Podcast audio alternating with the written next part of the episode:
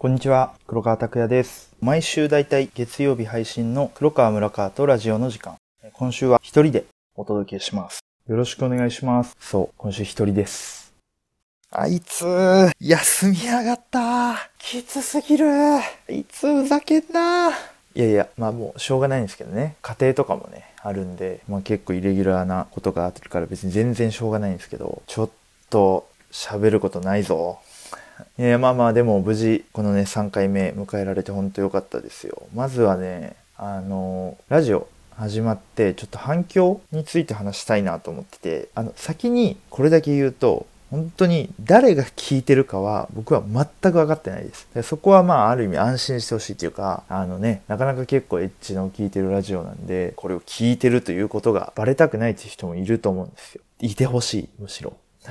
そういう人が聞いてるっていうのがすごい嬉しいんで。だから、あの、そこの部分で言うとすごく安心してほしいっていうか、僕は本当に誰が聞いてるか全くわかんないんで、もう僕のことを全く知らない人、僕のこと嫌いな人、女性、誰でもこう聞いてもらって全然大丈夫なんで、どんどん聞いていってほしいんですけど。でね、あの、それを前提とした上で、再生数。前回の放送で10回を目標っていう風に、ま、前々回か、あの一番最初の放送で言ってたんだけど、見事ね、前回の放送で、現時点で17回再生されてます。まあこれ再生回数なんで同じ人が2回聞いてるとか含めても、ちゃんと10回超えてきてて、で一応ね、ユニークユーザーっていう UU って何人、何人が聞いてるかっていう。一人の人が10回聞いても10再生になるじゃないですか。じゃなくて、本当に何人の人が聞いてるのかっていうのもちゃんと数字として出て、それでも言っても15とか、合計で、こっちは合計ね、15とかは言ってるんで、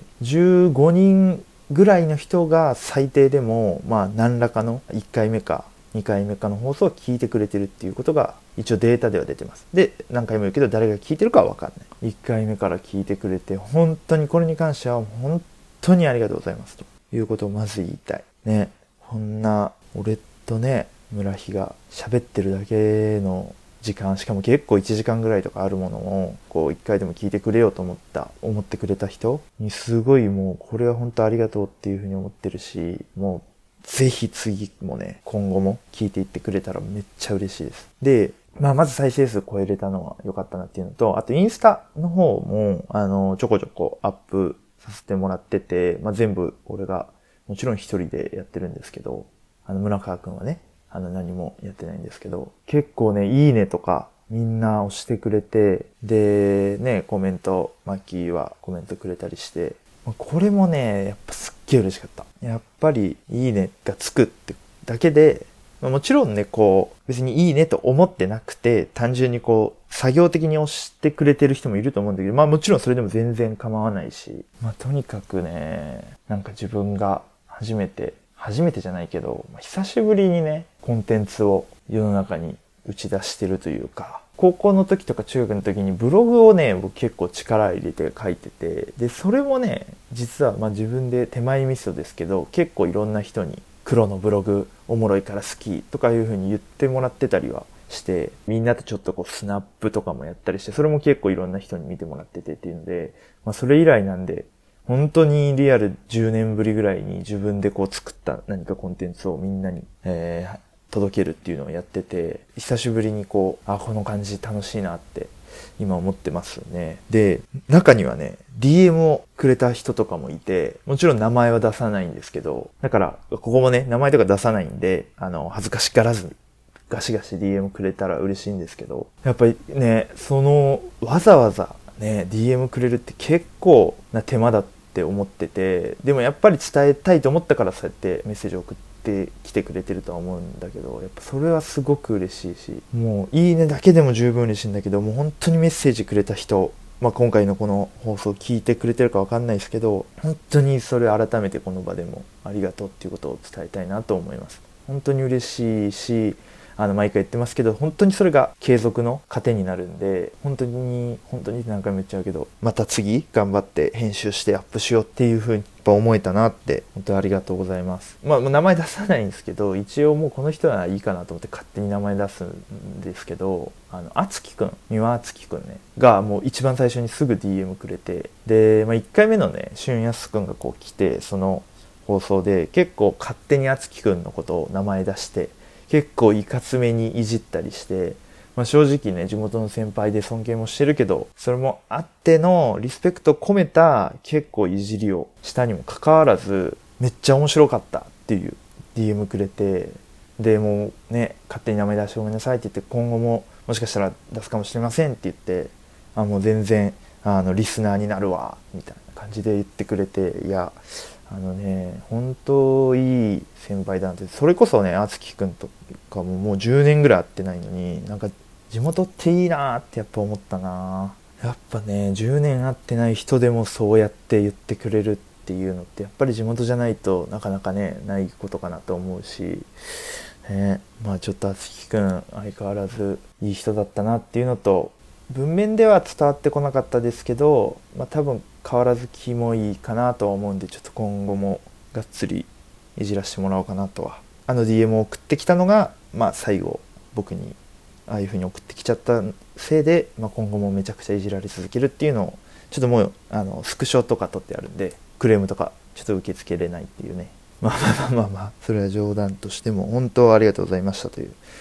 でだからまあそういうのを含めてね説教するわけでは全くないんだけどやっぱねこういいねをすることの素晴らしさとかそういう DM を送ることの素晴らしさっていうのを改めてこう感じたというかこれ今ね聞いてる人でもやっぱみんな大人になるにつれてやっぱなかなかこうねそういう率直な意見とかを人に届けるのって、まあ、正直さっきも言ったけどめっちゃ手間なのよね。この普通にファーって流し見とか普通に流し聞きして何にもしなくても別に俺に何も咎められないしするからってお金がもらえるわけでもない。しないから何かお金が発生するわけでもない。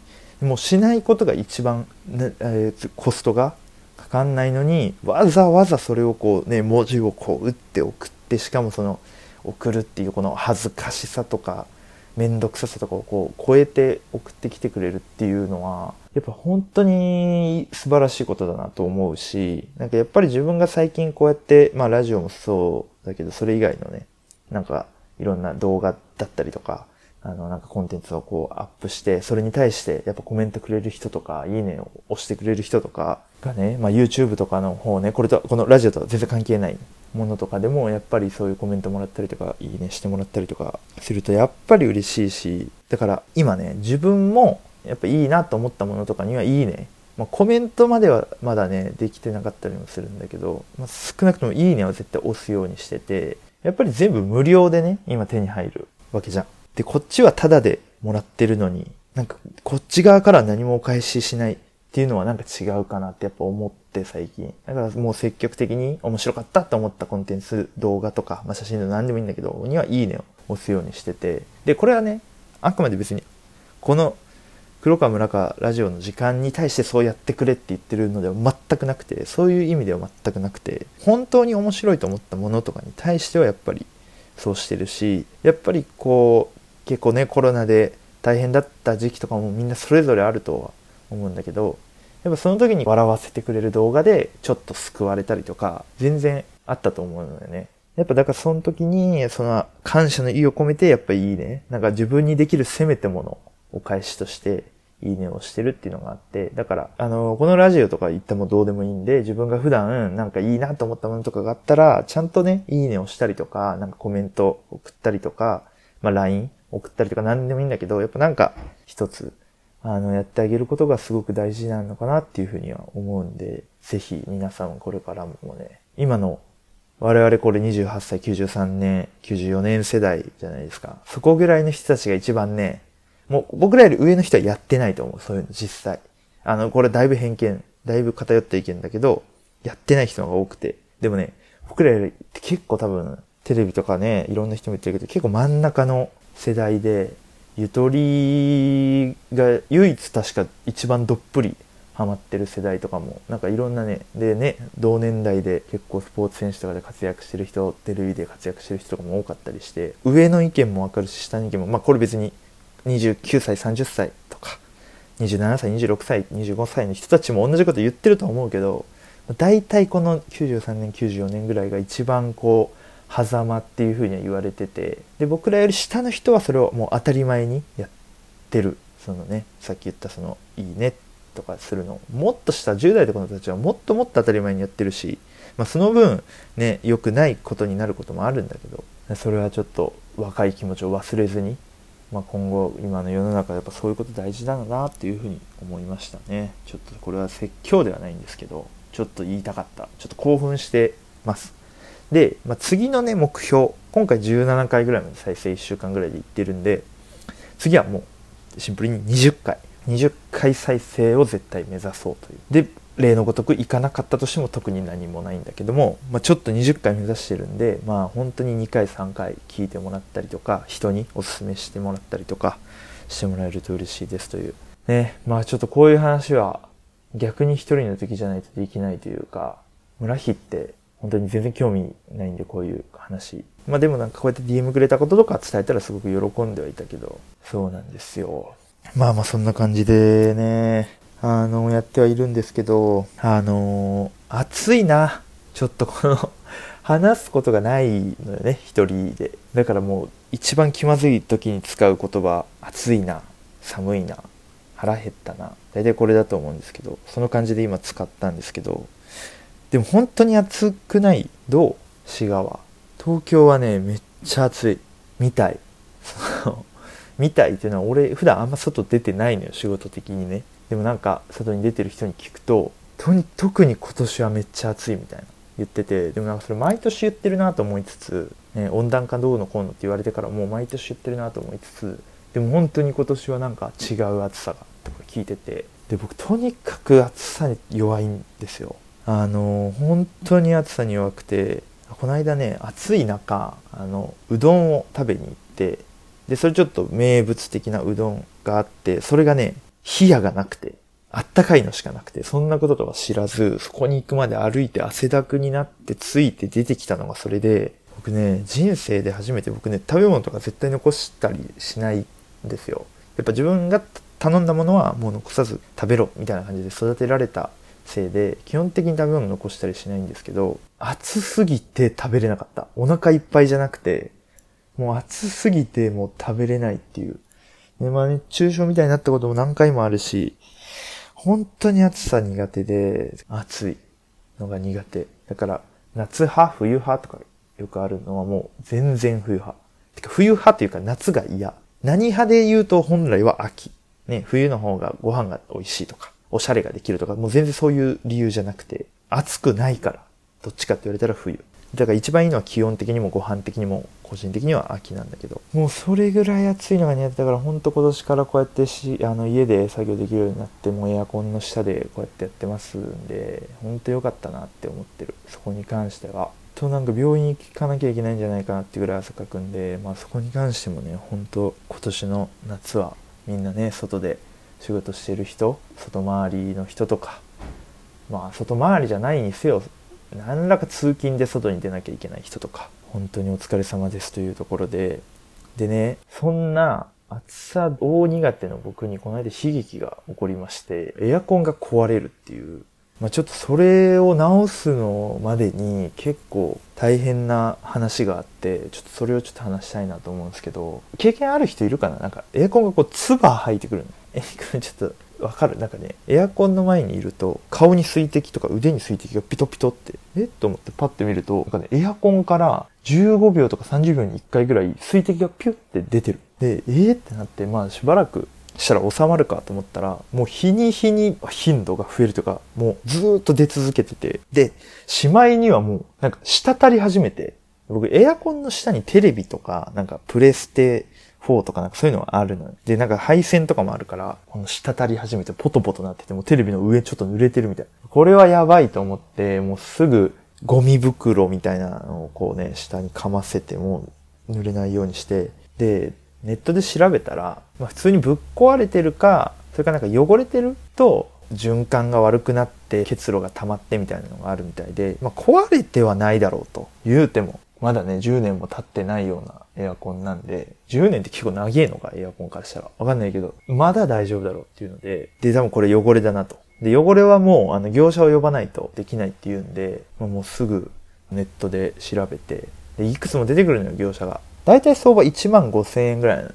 その掃除で。で、まあ、どう？これ今聞いて、それぐらいかと思った人もいるけど、多分大体の人がまあ高えなと思うと思うのよ。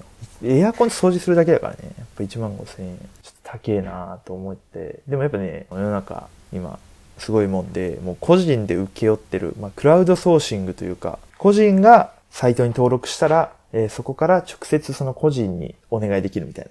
なんでやっぱ大きい会社がやってるわけじゃないから、個人受注だから、金額が結構下げられるのよね。で、調べてたら、最安値の人で、7900円が今だけ1000円オフで6900円みたいな人たちがいて、赤い T シャツと青い T シャツを着た2人組の男の人なんだけど、なんかでも安かろう悪かろうもあるしなとも思いつつ、ただまあもうここで今正直あんま出費したくない事情もあって、まあもういいやこれでと思って。なんかレビューとかもあって別にすごい悪いレビューとかも特についてなかったから、言うても大丈夫だろうと思って頼んだわけよ。もうすぐ来てくださいと。もう言ったもんね。暑さに弱いんで、とにかく早く来てもらえませんかって言ったらいけないですってなって、3日後ぐらいかなとかの予約になって、で、来てくれて、で、まあ、全然すごいいい人たちで対応も普通で、わーってパパパッと作業して、あの、OK です、みたいな感じで。ただまあ、その人たちが言うには別に掃除したら結露、まあ、治る時もあるけど別にエアコンが壊れてたら別にそれじゃ治んないみたいな話もあったりして、で、あ、そうなんですね、とか言いながら。まあまあ、でもね、滴ってるから。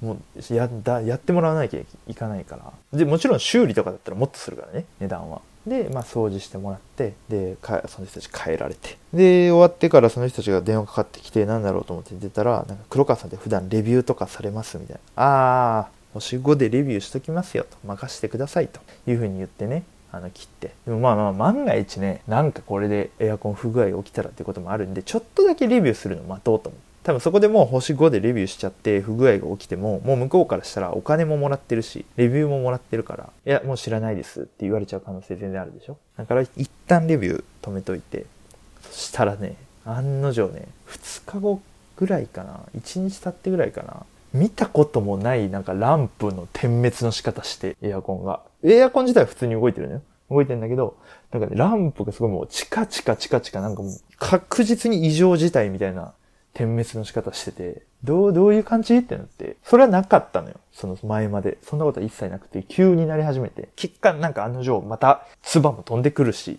そう、一、一瞬収まったけど、結局なんか唾飛んでくるし、これ待ってくれということで、そのサイトにね、すぐ連絡して、あの、ぶっ壊されましたと。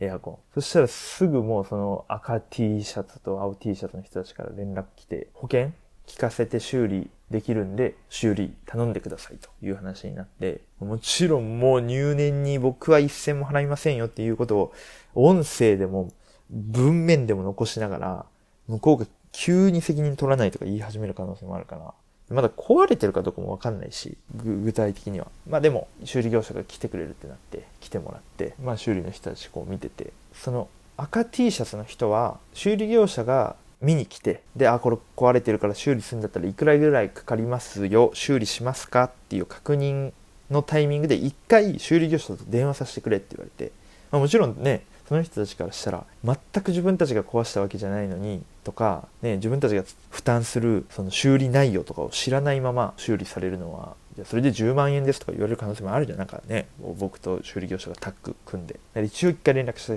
せてくれって言われて、で、分かりましたって言ってて。で、そしたらね、多分その辺の連携が、もちろん俺は全部各所に伝えてたんだけど、その業者間で多分連携がミスったのか、修理の人、その前に直しちゃって、あれでもなんか全部負担してもらえるって、クリーニング業者さんが負担してもらえるって聞いてたんで、修理業者修理しちゃいました。で、まあ俺はもう入念に金払わない状態を作ってるから別にどうでもいいんだけど、あ、そうなんですねって。ただもしかしたら、この後一応クリーニング業者に修理しましたって連絡してもらった時に請求関係とかの話も含めて、あ、その修理内容だったらうち悪くないんで払いませんって言われるかもしれないですよとかいうやり取りもあったりして、まあ、結果その修理業者の人が赤 T のせいにして修理代を請求できるっていう形にしたっぽいんだけど、で、まあ俺は事なきを得て、ね、別に俺は何もしてないのに勝手にエアコンぶっ壊れて、そうやってクリーニングの立ち会いもして、そっからまたいろいろ電話とかもして、壊れて電話して、なんか一回その間にクリーニング業者が一回見に来たりもしてるのよ。その立ち会いもして、で、わかんないから修理頼んでくださいって言われて、修理業者の立ち会いもして、もう結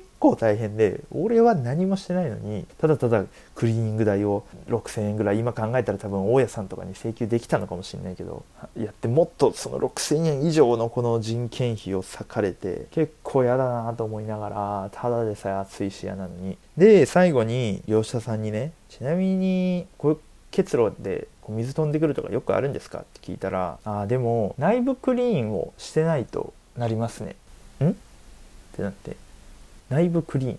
そういえば内部クリーンっていうボタン多分みんなのエアコンにもあると思うんだけどそこでねちょっとあれってなって俺内部クリーンっていうボタンがあるけど別にオフもできるじゃん。正直内部クリーンしないとそうやってなんか水出てきちゃうんだったらもう強制的に内部クリーン勝手にしてくれればいいじゃん。と思っちゃうタイプなのよ。だからオンオフできる時点で、まあ、ついでについてるぐらいの機能だと思ってたのね、勝手に。で、内部クリーンって一回停止ボタンを押すと、なんかピッ、ピッ、ピッみたいな言って、内部クリーンが始まる。何するかっていうと、なんか風をこうビューって送風させることによって乾燥さすみたいなエアコンをっていうことらしいんだけど、まあそういうの全く知らないから、いつもこう消そうと思ってピッて押してもピッピッピーって言って、こう、風が出てくるから、消えてないじゃんってなっても、この停止ボタンを連打して、ピーって強制終了するまで押してたのよ。そしたら、あ、そのピッピッピってなって風が出てるのが内部クリーンですって言われて、もちろんそれやってる間多少電気代かかったりとか、乾燥さすために、ものによっては暖房とかが出たりもするから、嫌な人のためにオフにできるようになってるって言ってて。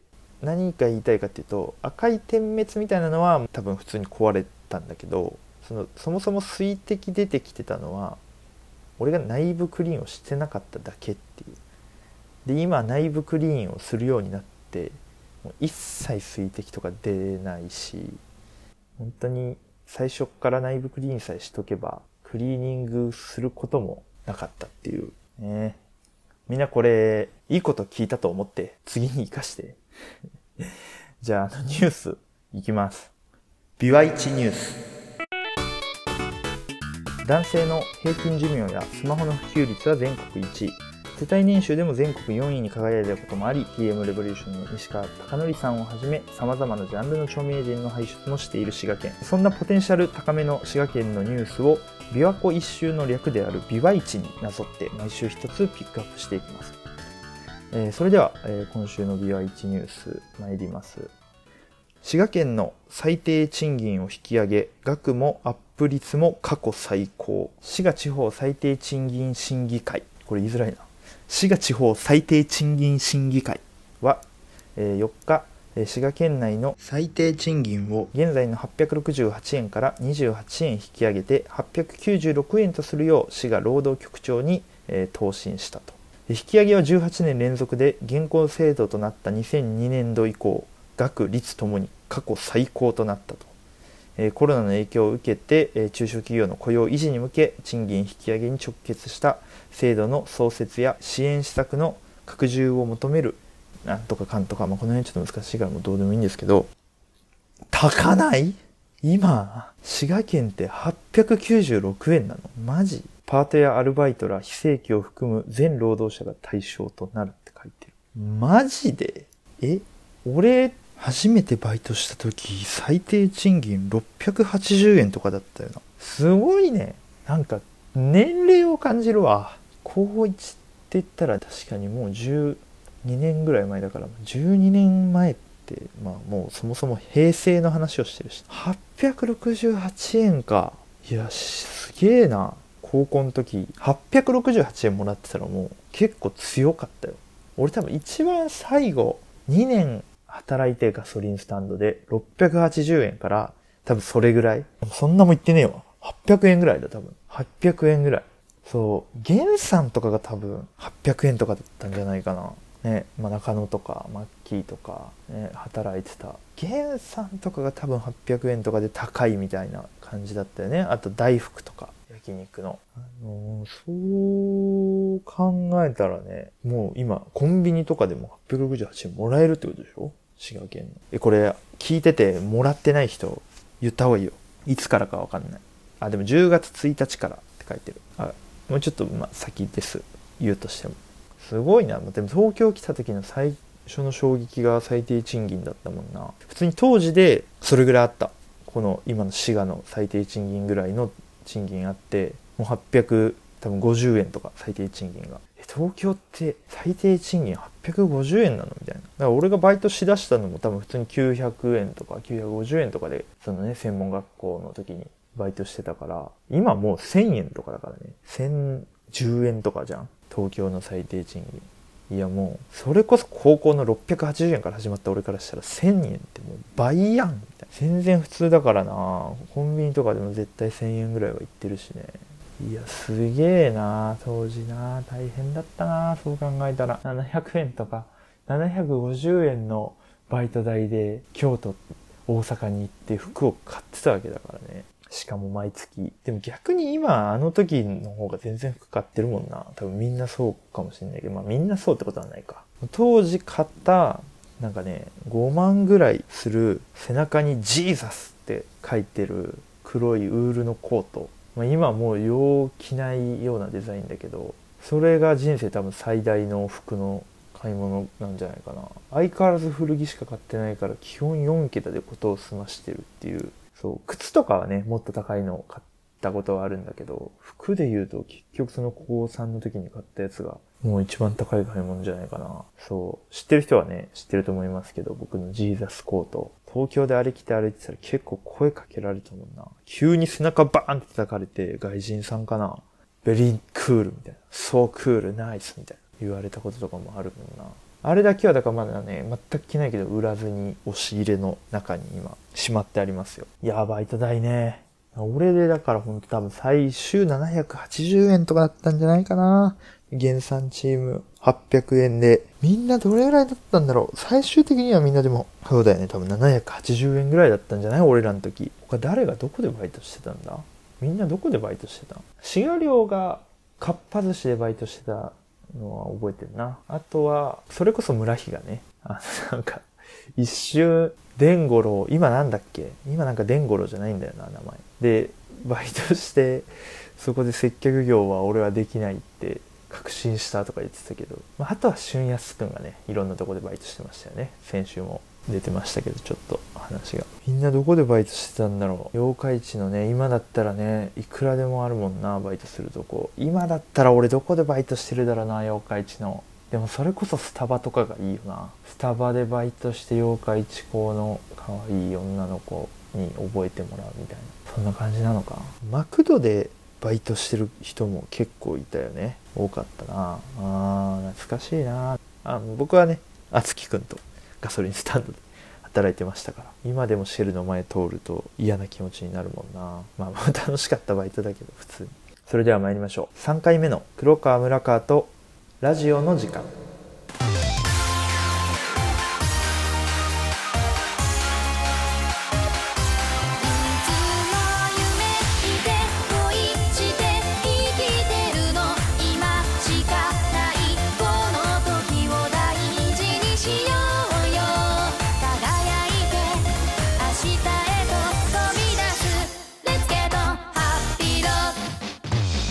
改めましてこんにちは黒川ですよろしくお願いしますこのラジオは SNS アカウントが2つありますインスタでは配信の情報やその回のハイライトを配信しています YouTube では配信と同じ内容をアップしてますポッドキャストを使わないって人はこっちからも聞けます。ぜひどちらもフォローやいいね、コメントをお願いします。それが継続の糧になります。それでは今週のゲスト呼んでます。小沢太一くんです。どうも小沢太一です。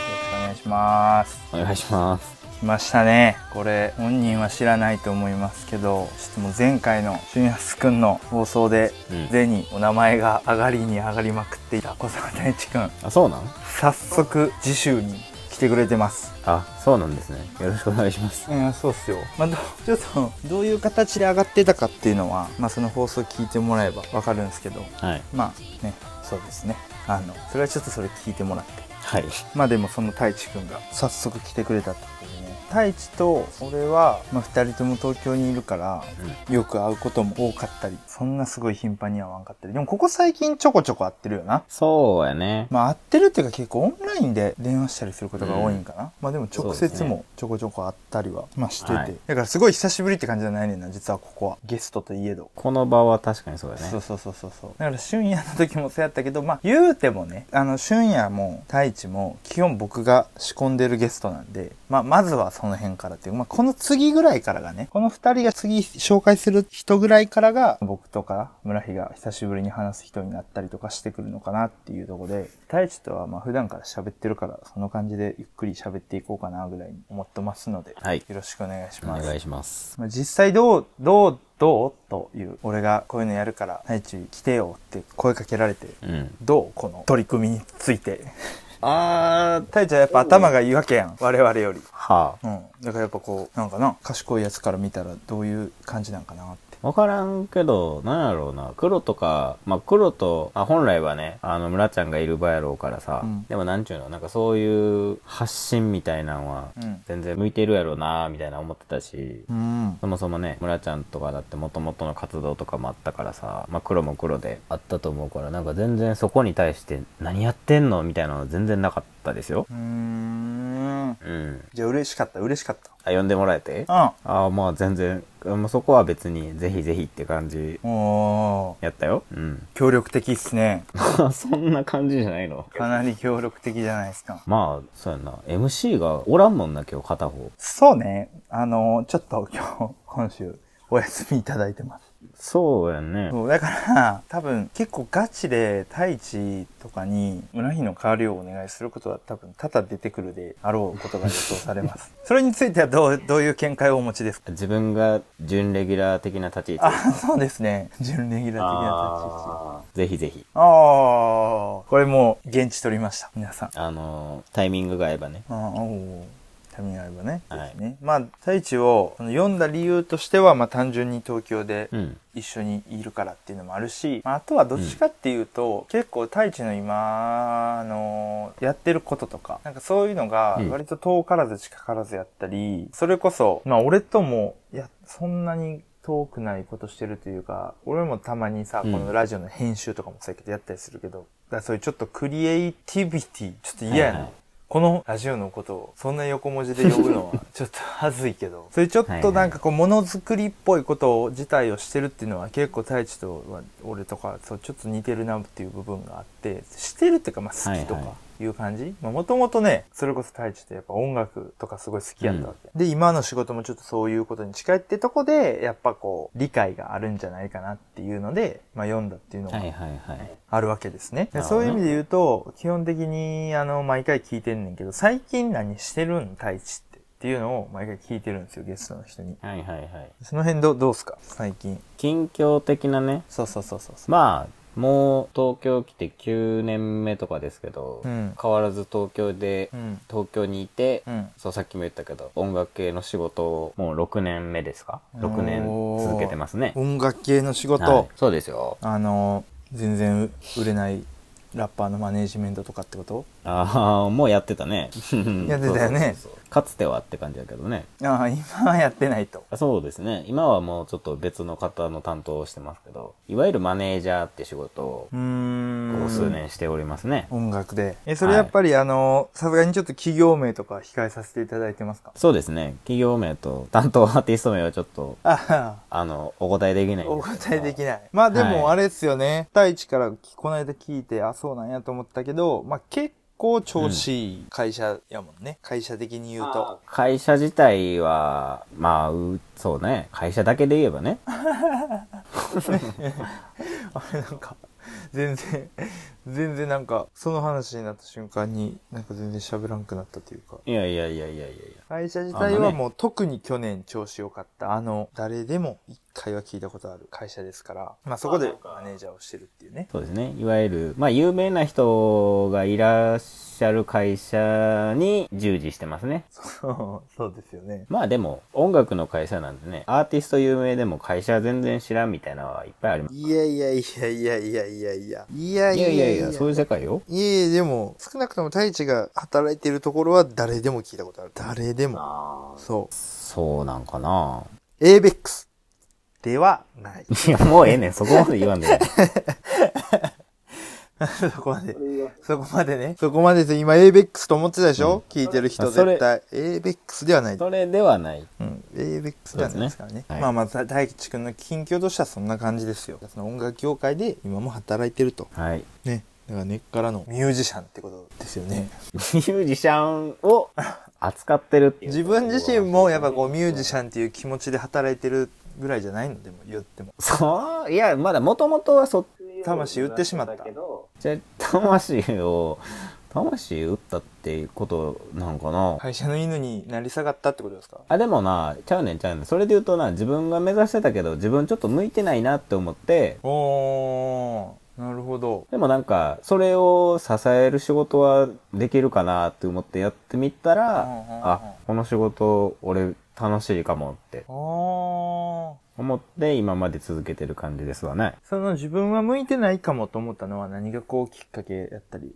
したん？えー、っとね、まあなんかな、オリジナル、それこそ大学で、えっと、オリジナルのバンドをやってたりもしたけど、ん。まあ普通にサークルで、あの、なんていうの？コピーバンドみたいなこともやってたけど、うんうんなんかな、コピーの方が楽しかったのよね。オリジナルじゃなくて。オリジナルの方がね、ちょっと辛かったのよ。うん。へー。で、なんか、何かをゼロから作る方はなんかちょっと面白くないかもなーって思って、えー、もう普通にまずバンドを辞めたわけですよ。だいぶアングラやったもんな、当時、太一。まあ、やってた音楽もな、あの、殺害、殺害せよーみたいな。懐かしい。デトロイトメタルシティ。デトロイトメタルシティみたい DMC まあでもなんかうるさい音楽やってて。まあそうやね。でもなんか単純に自分がやるのは向いてないなって思ったけどけど音楽には関わりたかったからっていうだけで。仕事選びとかしてたらまあいつの間にかこうはなってましたわね。うーん。なるうんほどな。そんなもんよ。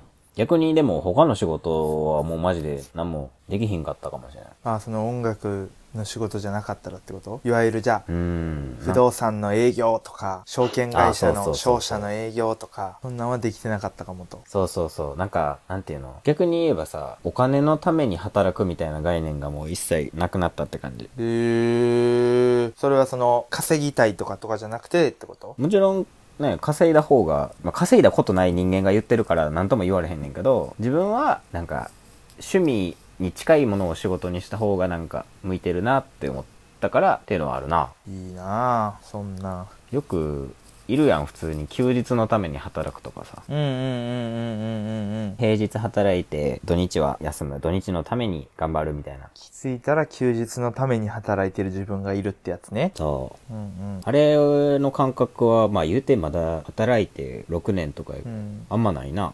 うーん。うん。なんなら土日も普通に働いてるもんな、太一ってイメージ的には。まあ土日に仕事ある時多いけど、そんな嫌じゃないってことやろ、それが。まあ苦ではないな。苦ではないって言ったらおかしいけど、仕事は大変やけどう。ーん。いいなぁ、そんな。まあちょうどこれ今結構連休で撮ってるけど、うん。やっぱいいなぁってなるもん。休みって、ええなぁ。まあ、今こんだけなんか言ってる割にさ、土日休みってなったらめちゃめちゃ嬉しいけどな。花金とかってことでしょ？まあ今ちょっとコロナであれやけど。まあ今も言ってね、世の中的にそこまでなんかさ、例えばライブがいっぱいあったりっていううん感じじゃないから、それなりに休みが増えたけど、はいはい。なるほどね。全然仕事は苦じゃない。仕事はそこまで苦じゃないですね。えー、いいっすね。好きなことを仕事にできてる方なんやとは思いますよ。まあなあこれもちょっとさすがに言えへんけど太一のその仕事の話聞いてるとやっぱ面白そうというか面白そうってかあれやな。バンド好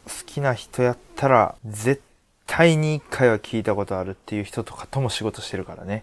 太一くんはねまあそういうなんかね、な憧れてたとまでうん言わんかもしれんけどな。うんまさかそこの人と関わることになるとは、みたいな経験はいっぱいできる仕事ではあるね。いいよな夢ありますねシンプルにねやっぱ、そう、ミーハーやったらもうめっちゃテンション上がる仕事やと思うで。確かにミーハーっていう気持ちは結構大事なんかうん。多分ね。まあでも今年はな、結構、音楽業界、ほんまか嘘かわからんけど、フリーピーナッツのラジオで、8割減みたいな、売り上げ、うんうんうん。言ってたけど、まあ、まあそもそもね、音楽業界っていう自体は衰退してるとは言われてますからね、CD 売れてなくて。うん。で、まあ多分、コロナで、この状況でライブも少なくなってるけど、けど、なんやろね、なくならへんとは思うんやけどなうん、さすがに。音楽業界もこれに負けずに、頑張っていきましょうよ。まあまあまあまあ、あのね、いろんな新しい形が生まれてはいますから、知らんけど。オンラインライブとかな。ああ、俺らみたいなことやってる人も増えてるし。そうよ。もしかしたら、これだってコロナじゃなかったら、やってへんかもしれん。確かにね。でもやっぱそれをもってしてもな、なんかな、嫌なムードが流れてるよな。でもあさあ、、そうやな。そのバンドの音楽の話で言うとさ、一回さ、太一とさ、俺とさ、あと、亀と、あと伊藤優斗って俺の、あの、幼男の時の後輩ね。の4人でさ、あの、あれどこかな？草津？うん。なんやっけ？あの、なんか、田舎の、ラウンドワンみたいな施設あるやん、草津に。あれ名前なんやっけ？滋賀のアホな子供たちがいっぱい集まる。なんかそこでさ、一回さ、うん。バンドじゃないけど、なんて言ったらいいん？やったよな。ああ、なんかやったかも。なんかその、ああ。バンドの部屋みたいなのがあって、あれ名前なんやっけ？あの施設、草津にある。なんかそこで、まあ、ドラムとか、で、ギターとかベースは自分らで持って行ってんのかな？ほんでなんか防音室みたいになってて、そこでやれるみたいな場所があって、あったかも。で、太一が、もともと、そのメンバーってどういうメンバーかっていうと、まあ、知ってる人は、洋南の人は知ってんねんけど、まあ、俺、亀、あとその優斗と、あともう一人、この同じクラスの男の子の4人でうん、文化祭でやったわけよ、バンドを。うんうんうんうんうん。そう俺、文化祭でバンドやったっていう事実、ここで初お披露目。どうですか？知ってた？知らなかった？知ってた？声あると思うけど。はいはい、はい。これやってるわけね。で、ここのドラムの部部分に太一が入ってるっていう感じのこの編成で一回やってるねんな、そこで。あれどういう流れでそれやろうとなったか全然覚えてないねんけど。俺、ドラム叩いてた？うん。ああ、でもなんとなく覚えてるわ。なんかあった気はする。そんな感じ？めっちゃほわーんとしてるやん。なんか、亀とスタジオに入った記憶ははっきりあって、確かにそこに黒もいたいと思うから。やったよ。めっちゃ。で、そもそもさ、亀と俺ってパート被ってるやん。俺もベースやから。そうそうそうそうそう。ってなったら確かにドラム叩くよなってなって、うんなんかホルモンかなんかやってみたいな、やってたとそんなんじゃない？ホルモンもちょっとやったかも。いやでも、ベースは俺らが文化祭でやった曲をもう一回やって、太一がとりあえずもうほぼほぼ即興でそれに合わせてドラム叩くみたいな感じだった。あー、なんかあったかも。うんだからやった曲としては、あれなんやっけ、銅図の、ドンテンじゃない方。ドンテンじゃない銅図やんの？なんやっけ、ドンテンじゃない銅図。ドンテンじゃない銅図よ。なんかなんやっけ？え？ちょっとグレンゲしか出てこへん。博打ダンサー？いや、博打ダンサーでもない銅図。一グレンはある番最初。え、何やっけ？でもどんな曲か全グレン。あ、グレンかな？グレンかも。どんな曲やったっけあなそう。グレンやっけな？全然覚えてへんな、マジで。いや、絶対グレンではない。シュラ。シュラシュラやシュラあ、そう、シュラ、シュラ、シュラ、シュラです。そう。やっシュラやったよ。俺俺これだって文化祭でやってるから。焼けつく思いは憂い募らせるっていうこの曲。これ簡単やねん、確か演奏が。だから採用されあ、た。そうなんや。そうそうそうそうそう。そう、この銅図のシュラと、やってるとしたらリライト、アジカンの。これもやってるから。で、あと、モンパチのあなたに。と、うん。ブルーハーツの人に優しく。で、俺の記憶が正しければ、まあ、この4つはやりつつ、で、この日のために、亀とユートに、その日までに練習してきてもらった曲があって、それが、あの、あの曲。いや、それ多分俺やってるわ。それめっちゃ歌った記憶がある。あのなあのメジャーの、メジャーじゃない。あの、何やっけ？アニメの。じゃああの曲って、ロード・オブ・メジャーしか出てこやんわ。ロード・オブ・メジャーかな？じゃあ。ロード・オブ・メジャーなんかな？それをね、その日用にみんなで練習してんねん。いう曲があるんよ。太一は練習してたかどうか知らんけど。心得か。なんでこれ、一つ分かってることは、これを、あ、これやって言って言っても、太一がピンとくることは絶対にないという。あー、これな気がする。あ、これや。ロード・オブ・メジャーの君がためっていう歌がある。はわかる？うん。君がため書いた歌っていうこの歌や。これをその日までにみんなで練習して、これは俺高校の文化祭ではやってない曲や。ほでもその日みんなでやるからっていうので、多分俺はもちろん曲と歌詞を覚えて、ギターとベースは弾き方を覚えて、みたいな感じでやった。う。うん？うんじゃなくて。亀言うと聞いてる？聞いてんかな聞いてたら言ってって覚えて。ドラム簡単やったから多分できてたんやと思う。なんかな、太一はなんかやってた、普通に。それが、最初ドラムとボーカルだけのやつやん。古いアルバム2から始まるやつね。そうそうそう。古いアルバムに、みたいな、なんかちょっとあんま覚えてないけど。書いた落書きが、妙に美しく、思える今日この頃。いいな、今度カラオケ行ったら歌おう。この曲めちゃくちゃいい曲なんよ、君がため。みんなこの、心へ行きがちやけど。実は、この曲がね、めちゃくちゃいい曲なんですよ。ただ歌うの大変やけどな。ロード・オブ・メジャーはいいバンドやったなな、まあなって言ったけど、俺別にこの曲しか知らんねんけど。そう、だから、ちょっともう一回やりたいねんな、あれ。あれやっぱ楽しかってんな。最近やってる？最近さ、楽器をさ、触ったさ、記憶ある、これで言うと、ちょうど今日ギターの弦変えたで。家では弾いてるよ、普通に。へえ。でも、バンドで合わせたりなんてのはもうし、しばらくしてへんのちゃう？してないっしょ？やろうよ。うん。3、4年してへんなほら、やりたいねんって。俺はさ、曲は、楽器は弾けへんからさ。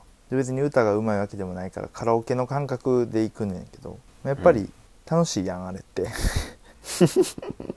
まあ、そそうやな。たの楽しい、楽しいよ。そうそうそうそう。シンプルに楽しいから、あれやろうよ。うんちょっと、でもな、ちょっと滋賀には今帰れへんからな。やりようがないねんな。でも、太一ってアコギも弾けるよな。別に。はい。アコギも持ってる。二人でやんの？アコギは持ってない。アコギは持ってない。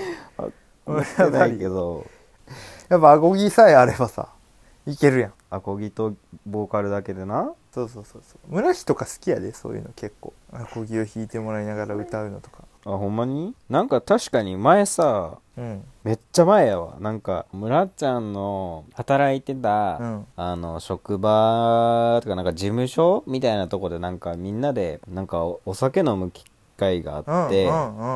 で、なんかまあ飲みつつ、なんか事務所でなんかグダグダしてたら、事務所になんかアコギが一本あったんや。はいはいはいはい。ほんで、俺がそれ弾いてって、村ちゃんが即興でなんか、なんかやってたのめっちゃ覚えてるわ、今。だな。あそれ太一いたか。村木が働いてる氷宿のねあ、そう、だからその時多分分さ、駐車場。黒も一瞬入った時かな。その時になんか事務所の2階かなんかですごい弾いてたの覚えてる。ああと村木がなんかその影響か知らんけど自分で初心者用のギター買って。あったか、あったあったあった。それを太一が家で弾いてみたいなのもあったからな。あそうや、だから、そうやな、村ちゃんの家にあったもんな、ギター。今どうなそうやわあのギターどうなったんか知らんけどほんまやで。ほんまそういう話もなほんまはしたかったんやけどなんでおらんねん。ほんまに。だからそれこそさ、太一はギターも弾いてさ、ベースも弾けてさ、まあドラムも言うたら別にやれるわけやん。うん。それこそ太一、なんかこのラジオ用の、曲作れてか？なんか作ってくれたらいいんじゃない？とか思っちゃうけど。いやいやそれこそ。それはでももう、専門の人がもっといらっしゃるんちゃいますか？まあ、でもみんない忙しいや なんで俺忙しくないみたいな感じで。ん。いや、なんていうの？なんていうの？その、太一はやっぱ準レギュラーやからさ、もうちょっとこのラジオのことも考えてう動いてほしいわけよね。すごいな、もう、スピード感が異常やね。もう考えてほしいまで言われると思ってへんから。太一はやっぱ準レギュラーやから、やっぱそれぐらい考えてね、やっぱやってほしいなっていうのはあるから、そういう意味で言うと、どうなんやろ。ありなんじゃない？やろうと思えばできるわけやろ。だって別に。ちょっとこう、メロディー流すぐらいは。今だって、いや、でもそんななんか撮れるやつないで。あ、あれやん。 GarageBand で作ればいいんか。そうそうそうそうそう。iPad あれば作れるのか。そうで iPhone でも作れるやんな、今。全然いけるよ。いっちゃおうよ。今だって、ニュースをさ、最初に読んでんねんけど、その時に流してるの、ひょっこりはんが後ろで流してるフリー音源で、ひょっこりはんなんか滋賀県出身らしいから、一応それで、実は、なるほどね。裏せ、裏設定それやから。ひょっこりはんの曲やんってはいはいはいなってる人いるかもしれんけど、実はそうやから。全然どんな曲が出てこやんな、でも。なんで？なんで？ドゥルドゥドゥドゥドゥルドゥドゥルドゥドゥドゥドゥルドゥみたいな曲。それ、それバックで流れてんの？そう。それをさ、マジかやっぱ変えたいよね。まあでも、その間に挟むこう、ジングルみたいなでもいいけど全然。はいはい。じゃあ、ちょっと、いつになるかわからんけど、ちょっと考えてて、それ。やってみましょうか。ちょっと具体的なイメージも伝えよう、今度。それまでされたら、やばいな。作ってもらうぞで、そこに村木の生歌入れよう。ええやん。こんにちは、黒川です。よろしくお願いします。このラジオはインスタと YouTube のアカウントがありますので、どちらもフォローやいいね、コメントお願いします。それが継続の糧になります。今週のゲスト、えー、太一くんに来てもらってます。どうも、小沢大地です。お願いします。はい、お願いします。じゃあ今週のトークテーマに参りましょう。あの頃この頃。30歳を目前に控え思い出話にふけることも多くなってきた我々。特に地元の友達と話す時はそういうことがメインという人も多いのではないでしょうか。このテーマではカラオケ好きな黒川ですが電目の機能にある「あの頃この頃」と同じように28歳の人が学年だと〇〇頃に流行った〇〇という形で検索してそれについて熱く語ろうというテーマです、えー事前に太一には〇〇の部分をランダムで決めてもらってます、それでは行きましょう。28歳の人が学年だと。中3の頃に始まったバラエティ番組について。いいですね。それじゃちょっとググりますね。太一はそもそもバラエティ番組とか結構見てた当時は、まあ、テレビは見てたとは思うから、意識しては見てないけど、多分、見てた方やとは思うよ。始まったのとはい。終わったので、聞いたことがあるやつがあればちょっと上げてくわ。この「鉄筋ベース」っていう番組俺めっちゃ見ててこれ。知らんやろ？鉄筋ベース。鉄筋ベース。なんか夜中にやってたそのベース吉本の若手の漫才師たちがやってるネタバトル系のへえ。まあオンエアバトルの関西ローカル版まあジャルジャルが MC みたいなへえ。いや、これ、そうそうそうそうそうそう。炎上ベースっていうのに名前が変わって、ああ、懐かしいな。これだって言っとくけど、これ出てたん？この当時2008年から今から13年前に出てたメンツが、それこそ、かまいたち、銀シャリ、うんうん。ジャルジャルう、ん。で、モンスターエンジン、スーパーマラドーナとか。だから、それこそかまいたちとか今になったらもうめちゃくちゃ人気やん。あの、全国的にね。そうそうそうそうそう。でも俺はもうこのうんうんうん、鉄筋ベース時代から、はいはいはいはいはい。めっちゃ見てたから、もう13年前に応援してたわけよ。うん。そう考えたらやで。すごない ?13 年越しに売れとるあいつら。もうだから、関西の人はまだまあ知ってるけど、関東の人とか、最近の最近やんか。まあまあ、確かに確かに。でもなんかさ、そういうの結構あるよな。その、それこそ千鳥とかもさ、もう今や、そうそうね。今やって感じやけどさ、やっぱ俺らな、昔からな。な、知ってはいたよなうん。ただ俺らが多分上京したぐらいとかに千鳥弁当とか結構来てたんかな。なんか、あんま、ああ、どっちかっていうと、チュートリアルとか、はいはいはい。せやねんとかのイメージは。アナザースカイ始まってる。あそんなタイミングなんや。いやなんか、もうちょっとバラエティ番組とか一旦無視するけど、アナザースカイって今でもやってるよな。やっとるやろ。アナザースカイ、俺ら滋賀県ってこと？あれってどうなんやろうね。あれどういう基準でみんな場所を選んでんの？なんか人生が変わった場所みたいな感じ？ここが私のっていうやつやろ？そういう意味で言うと俺は吉祥寺とかかな。なんで？えー、やっぱ長いからさ、長年住んでるとさ、思い出とか出るやん。どう？どう？そういう意味で言うと、高円寺とか。ああ、でも今でも近いし、い今でも行くし、すごい好きやで。まあ思い出とかは多いし、店も多いし。てかな、俺、そうやね、それで言うとさ、俺上京してから、通学してた場所と通勤してた場所って、たまたまやけど、一緒なんよ。今もやけど。うーん。上京してから、どこかに通うって言ってか通ってる場所が、二つとも同じ場所で、そこもある意味そうかもね。ちょっと今アナザースカイの定義調べてるから。定義とか決まってんかい第二の故郷や憧れの地。うん、じゃあやっぱ俺吉祥寺になりますね。知り合った人とか、仲良くなった人とか、結構いっぱいいるからさ。まあでもそしたら俺は高円寺なんかなえ、でも友達いる？友達？あの山田俊也ってやつは未だにおるで高円寺に。太一ってさ、大学の時とかってさ、なんかバイトしてたっけ？してたよ。コンビニと成人式の前撮りのカメラマンの手伝いと。そんなんやってたか。あとはもうなんか商品を箱詰めするとか届いた商品を各ショッピングセンターみたいなこのフロアに振り分けるやつとか。何そのさ最後のしょぼバイト。えじゃあねそれななんかねあんのよあそういう卸をしてる会社のうん。お客さんじゃなくてうん。商社向けとかそっち向けに商品を卸してる会社でうん。棚卸とか商品梱包みたいなバイトしてた時給良かったよめっちゃへえ。そん時のさ、人らとかとは逆に会ったりせえへん？今。あのそん時の人らが結局大学の友達やからあの要はバイトコミュニティが全部大学の中の人なのよそうなんや。結局だからそのカメラの仕事もカメラのサークルの人やったし棚卸しみたいなやつの方はバンドサークルの人らしかおらんかったからバイトのつながりってそうないねんなバイト仲間っておらんのよじゃあ、アナザースカイないやん。だからもう大学になってしまうよ 一概や。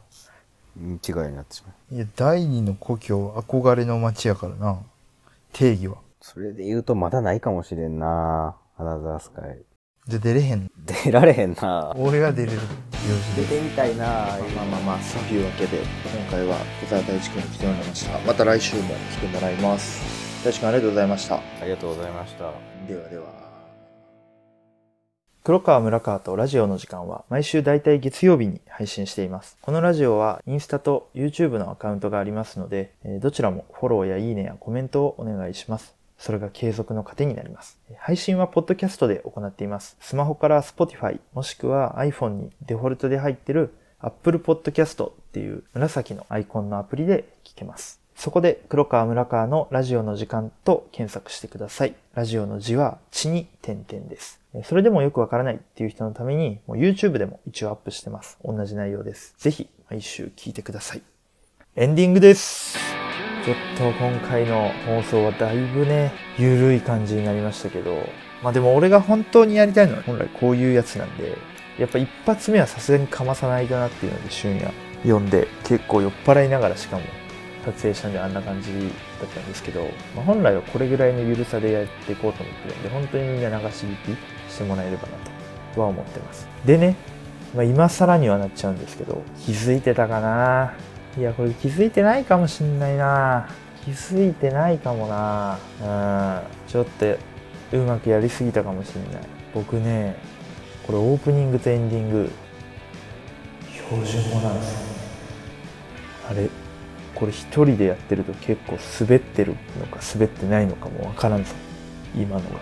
どう どうだったかなっていう。まあこれほんと賭けなんで、前も言ったけど、もう聞ききれないというか、いうことであればもう二度とやらないので、ちょっとそれはね、まあなかなかね、それをどうだったって言ってくれるのは難しいと思うんで、村日に聞こうと。このむ村日っていう名前も結構言いづらいのよ、標準語だと。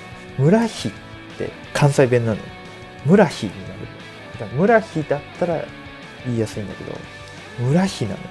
そこすごい言いづらいから、今度からちょっと標準語で喋るときはあいつのこと、ヒロ君って言おう。かおりちゃんがヒロ君って呼んでるからな。俺もちょっと、標準語の時はヒロ君。ヒロ君なら全然いけますね。標準語で。どうだったんだろうなこれ。いや、不安だなまあちょっとヒロ君に聞いて、あの、もうやんない方がいいのか、やった方がいいのか、まあどっちでもいいのか。やんないって言われない限りはやろうかなと思ってます。うん、ちょっと話を戻して、太一くん。いや、話しやすいな、やっぱり。なんかもうゆっくり話しちゃったけど。意外だったのがね、自分は、あの、表じゃ無理だと思って裏方回ったって言ってたからね。やっぱそういうね、みんないろんな考えがあって自分の今の仕事についてんだなと思いましたよ。俺なんかね、未だに何がやりたいか分かんない。何がやりたいか分かんないから、とにかく、あの、やってみたいと思ってラジオをやってるけどもね、これは1円にもならないんで、そういう意味で言うと完全に趣味なんですけど、まあまあ来週もね、太一くんと今日みたいな緩い話を。で、まあ、そういう下ネタとか、ふざけってよりは、まあ、せっかく太一と話すんで、ちょっとサブカルじゃないけど、なんかそういう話もできればなとは。まあ、そこまでコアな話はもちろんするつもりはないけど、逆になんかね、バカばっか聞いてるラジオじゃないですか、これ。だからちょっとそういうのじゃないインテリジェンスを持った人たちにも聞いてほしいなと思うんで、ね、ただ今のところ誰が聞いてるか本当にわかんないんで、本当コメントぜひお願いしますというとこで、ちょっと長々喋ってもしょうがないんで。というわけで今日のお相手は、え、黒川でした。この辺でまた来週。